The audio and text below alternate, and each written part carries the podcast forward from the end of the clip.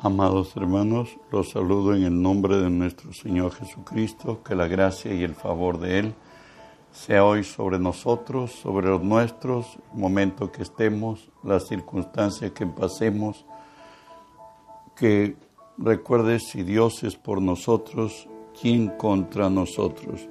No habrá poder que nos pueda dañar, ni causar dolor ni vergüenza.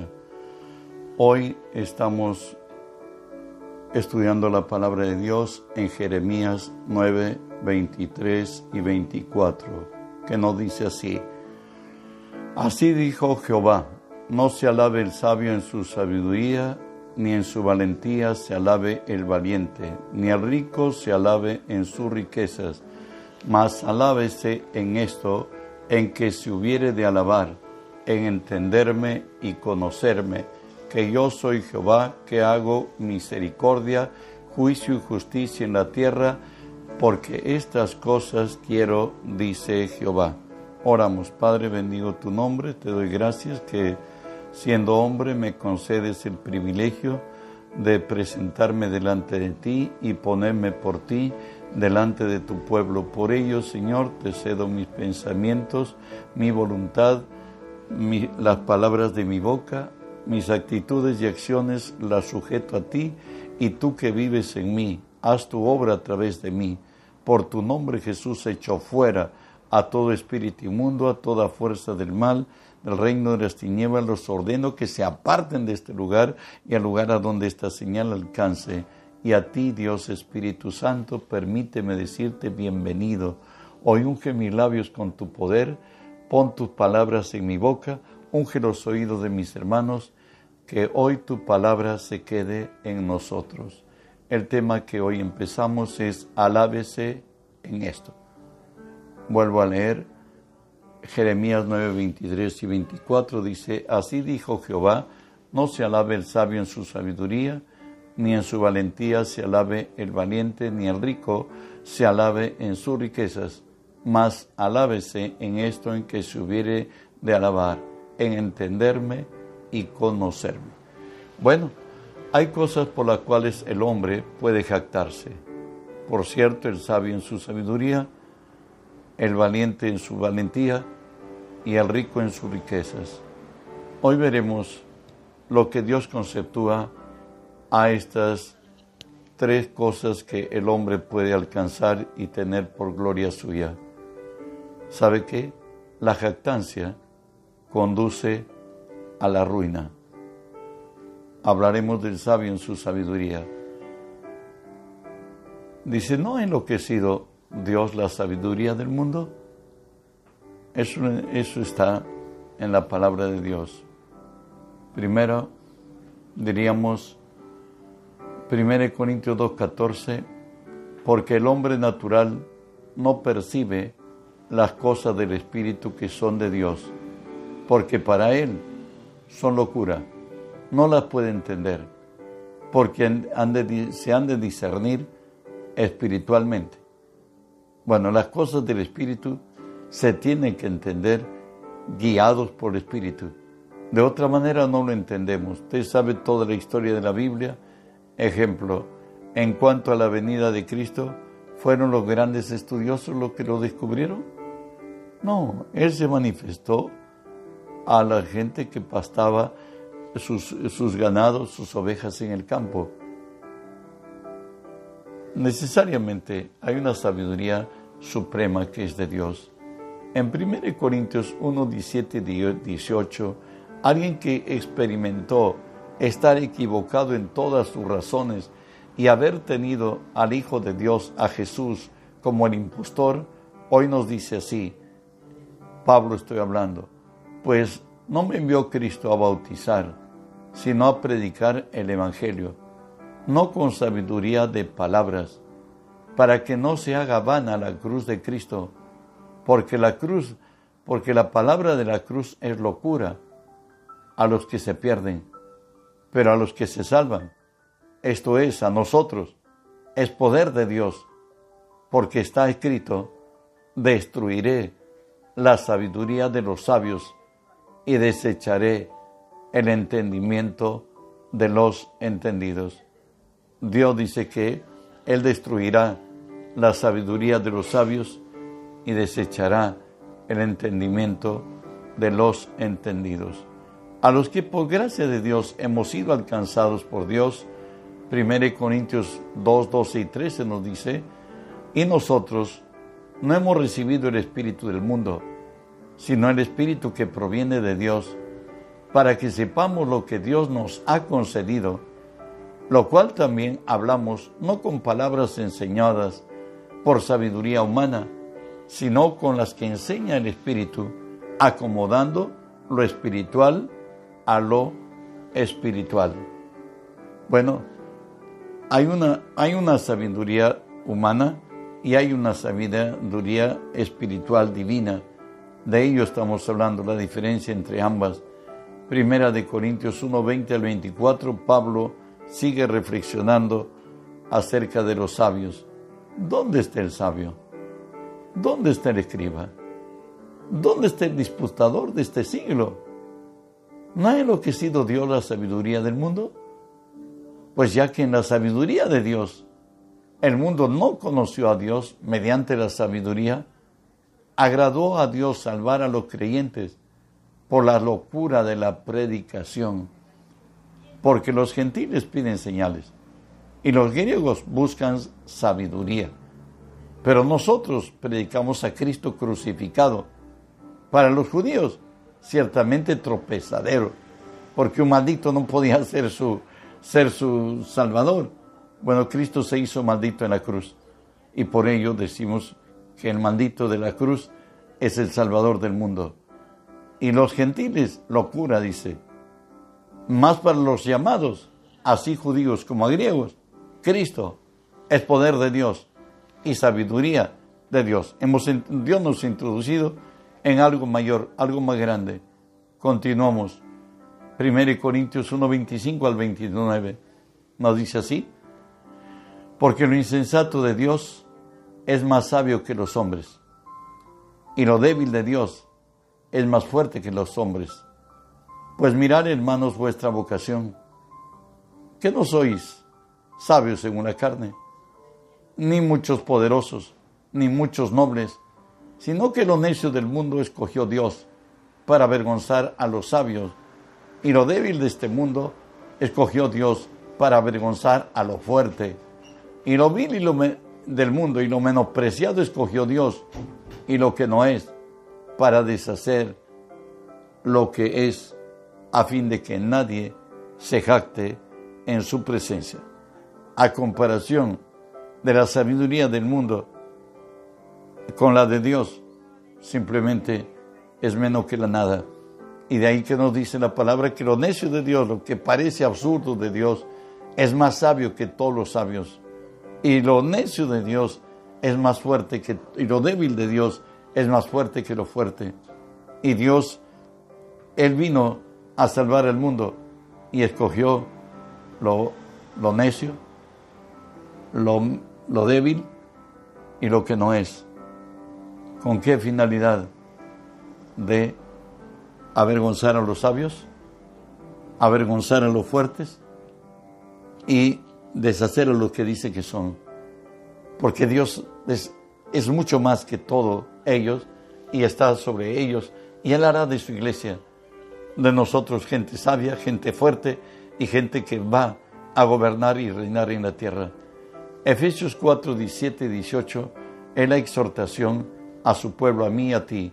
Esto pues digo y requiero en el Señor, que ya no andéis como los otros gentiles que andan en la vanidad de su mente, teniendo entenebrecido el entendimiento entenebrecido, ajenos de la vida de Dios por la ignorancia que en ellos hay y por la dureza de su corazón. Si vas a vivir como cristiano, vive en la sabiduría de Dios. Eso es lo que nos está diciendo Él. No te rebajes a vivir, a andar en la vanidad de la mente, porque eso es andar con entendimiento entenebrecido estar ajeno de, Dios y vivir en ignorancia. Primera de Corintios 3, 18 al 20 nos dice así, nadie se engaña a sí mismo. Si alguno entre vosotros se cree sabio de este siglo, hágase ignorante para que llegue a ser sabio. Porque la sabiduría de este mundo es insensatez para con Dios. Pues está escrito está, él, él prende a los sabios en su astucia de ellos.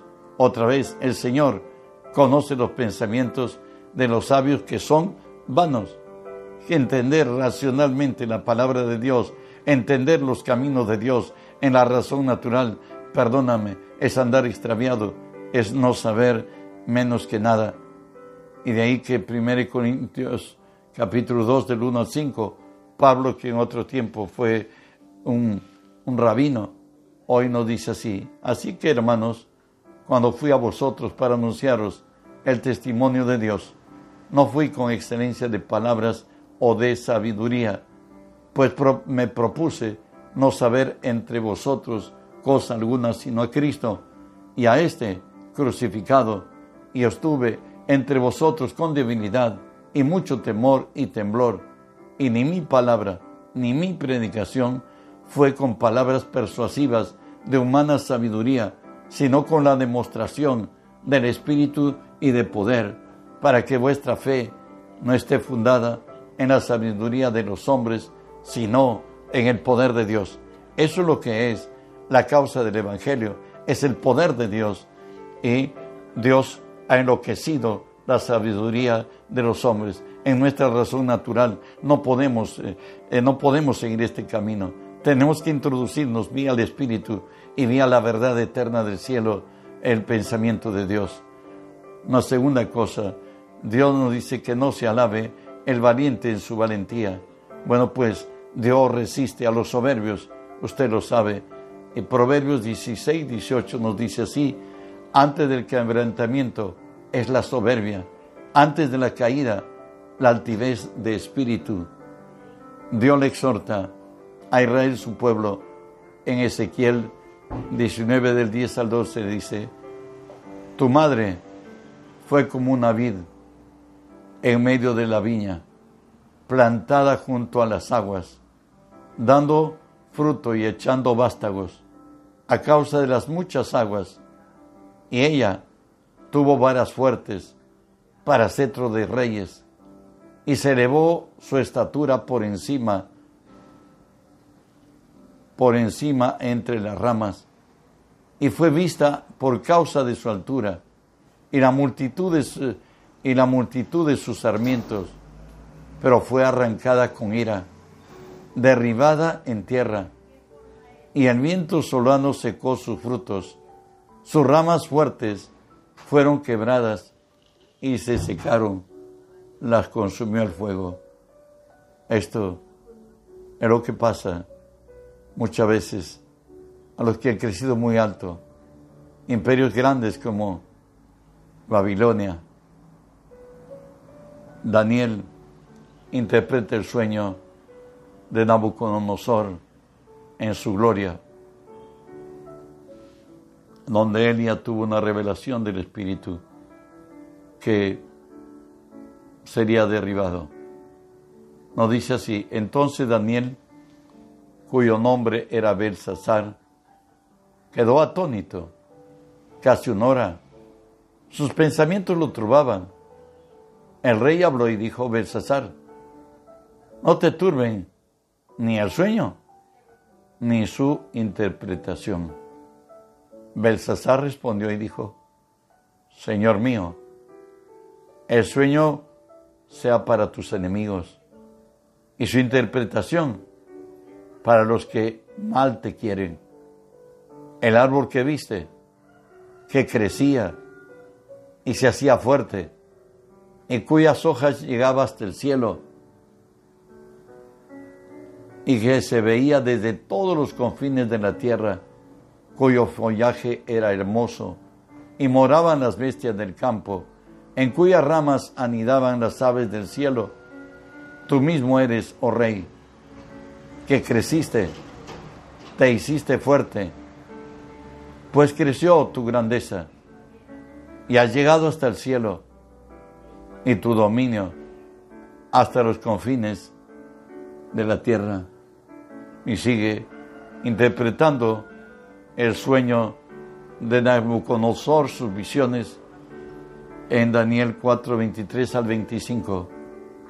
En cuanto a lo que vio el rey, un vigilante y santo que descendía del cielo y decía, cortad el árbol y destruirlo, mas la cepa de sus raíces dejaréis en tierra, con atadura de hierro y de bronce, en la hierba, de, en la hierba del campo, y y sea mojado con el rocío del cielo, y con las bestias del campo sea su parte, hasta que pasen sobre él siete tiempos.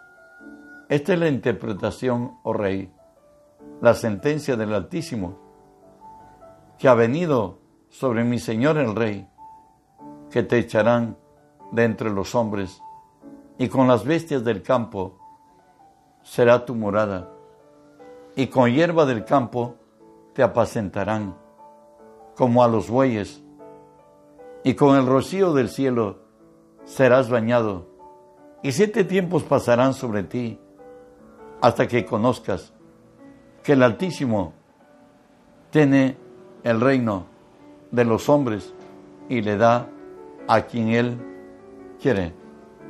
Otras, se ha llegado a ser grande, se ha llegado a ser muy poderoso. Fue Dios el que te puso. Tu soberbia ha llegado al cielo y te han dicho que hasta aquí y que vas a tener años, siete años, vas a comer pasto como los bueyes, vas a estar atado tu pie con cadena, tu, tu mente será quitada y serás como la mente de una bestia, hasta que tú mires y consideres y recuerdes que Dios es el que pone reyes y Dios es el que quita reyes. Y continuamos. Daniel 4, 29 al 32. Al cabo de doce meses, paseando en el palacio real de Babilonia, habló el rey y dijo, ¿no es esta la gran Babilonia que yo edifiqué para casa real con la fuerza de mi poder y para la gloria de mi majestad? Aún estaba la palabra en la boca de Daniel cuando vino una voz del cielo, a ti se te dice, Rey Nabucodonosor, el reino ha sido quitado de ti, y de entre los hombres te arrojarán. Con las bestias del campo serás, será tu habitación. Como a los bueyes te apacentarán, y siete tiempos pasarán sobre ti hasta que reconozcas que el Altísimo tiene el dominio sobre el reino de los hombres y a quien quiere se lo da. Recuerdas a la luz del Nuevo Testamento nos dice, ¿qué cosa tienes? ¿Qué cosa te distingue? ¿Y qué cosa tienes de que no haya recibido? Y si lo has recibido, ¿por qué obras como si no lo hubieses recibido? Nabucodonosor había asumido que eso él lo ha hecho con su sabiduría, con su poder y para la gloria de él. Hoy le dicen, ¿sabe qué? Tu reino ha sido cortado, eres echado de entre los hombres, comerás pasto como las bestias, del, los bueyes del campo, y por siete años será tu castigo hasta que reconozcas que Jehová el Altísimo tiene dominio sobre los reinos de los hombres y al que quiere se lo da. Y bueno, esa fue la gloria y el ocaso de Nabucodonosor. Aunque Dios siempre en misericordia lo volvió a levantar después de siete años. Tenemos otro caso en el Nuevo Testamento ya, a Herodes. Leo en Hechos 12, del 20 al 23. Dice, Herodes estaba enojado contra los de Tiro y de Sidón. Pero ellos vinieron de acuerdo ante él y sobornado Blasto, que era el camarero mayor del rey, pedían paz. porque su territorio era abastecido por el del rey. Y un día señalado, Herodes, vestido de ropas reales, se sentó en el tribunal y les arengó. Y el pueblo aclamaba gritando, voz de Dios, voz de Dios, y no de hombre. Al momento, un ángel del cielo lo hirió, por cuanto no dio la gloria a Dios y expiró comido de gusanos. Dios no comparte su gloria con nadie. Aquí Herodes, él asumía que sí, él era, hablaba con voz de Dios. Y bueno, la gloria solo le pertenece a Dios.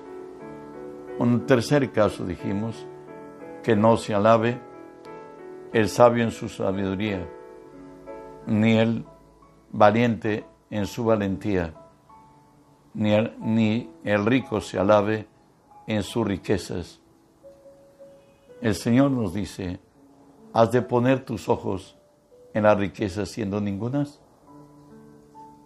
Mire lo que por gracia de Dios, Dios bendice.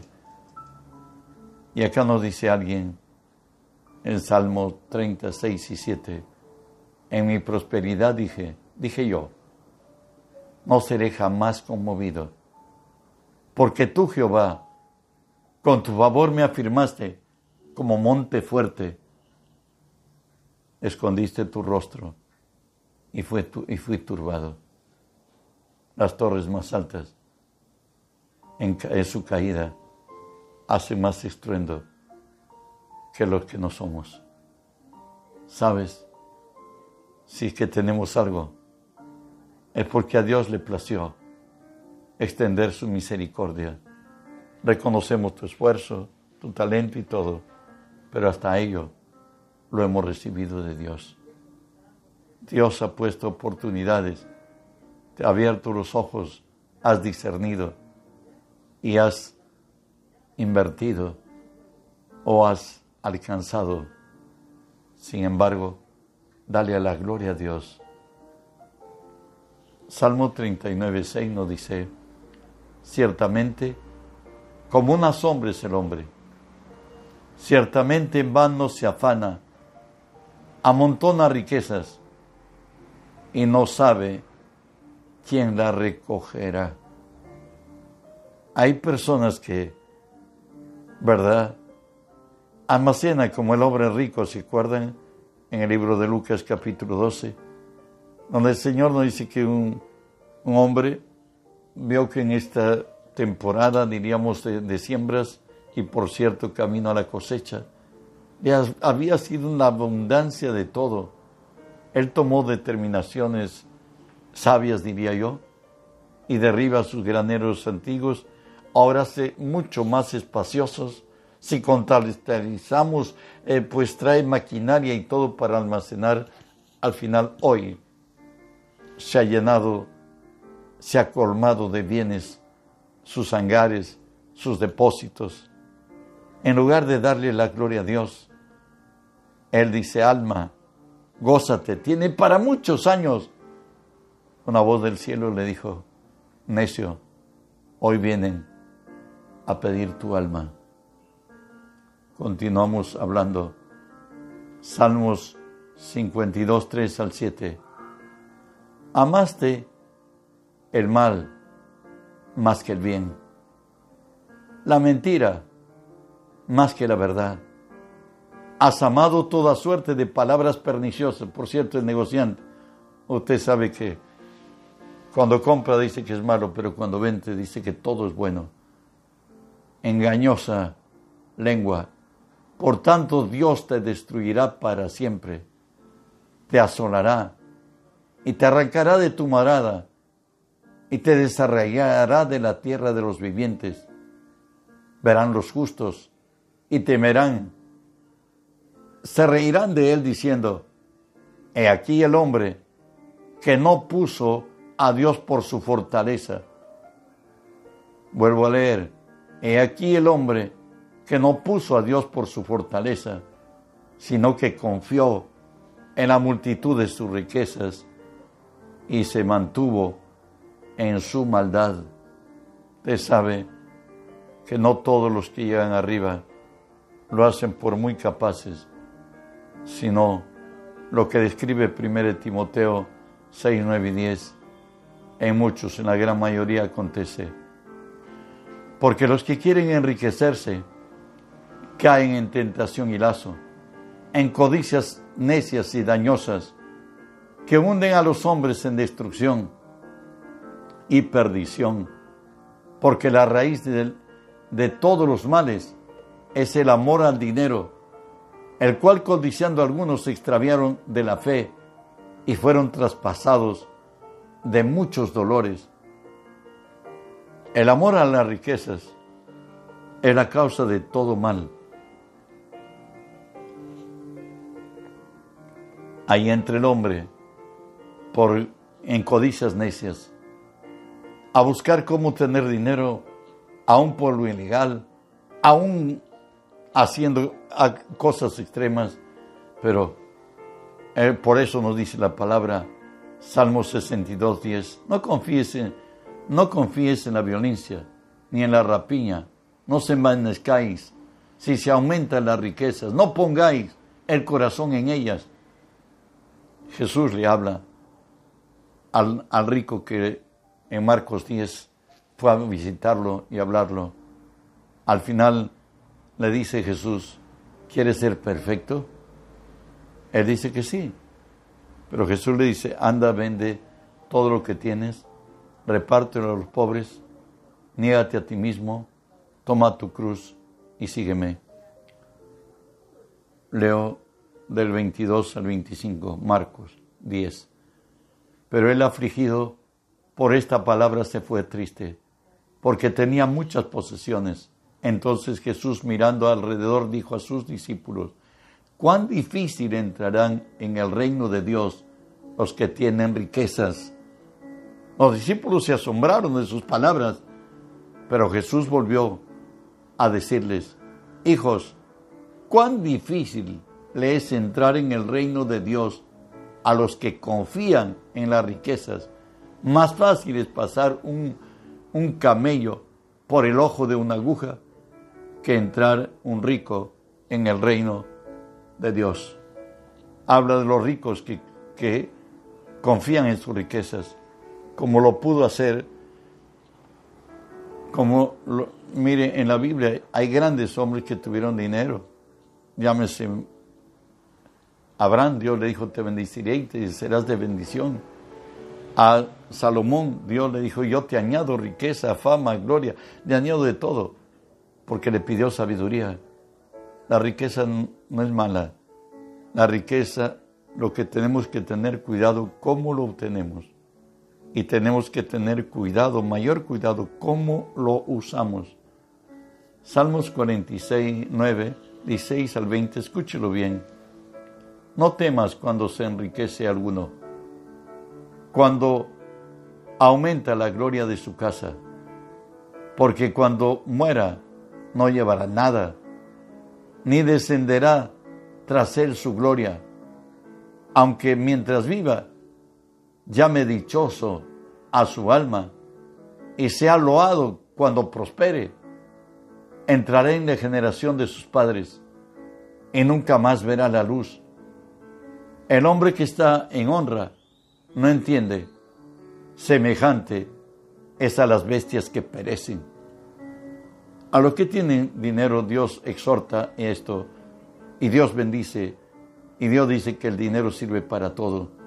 Primera Timoteo 6, 17 al 19 nos dice, a los ricos de este siglo, manda que no sean altivos, ni pongan su esperanza en las riquezas, las cuales son inciertas, sino en el Dios vivo, que nos da todas las cosas en abundancia, para que las disfrutemos, que hagan bien, que sean ricos en buenas obras, dadivosos, generosos, atesorando para sí buen fundamento para lo porvenir, que echen mano de la vida eterna.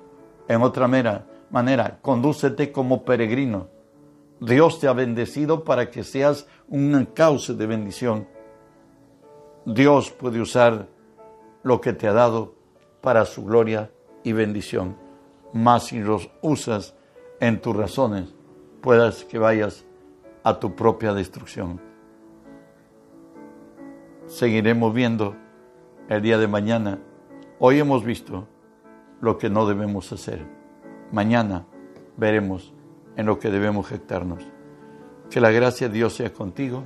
Esta noche tenemos oración a las 7 y 30 a 9. Que la paz de Dios sea contigo. Bendiciones.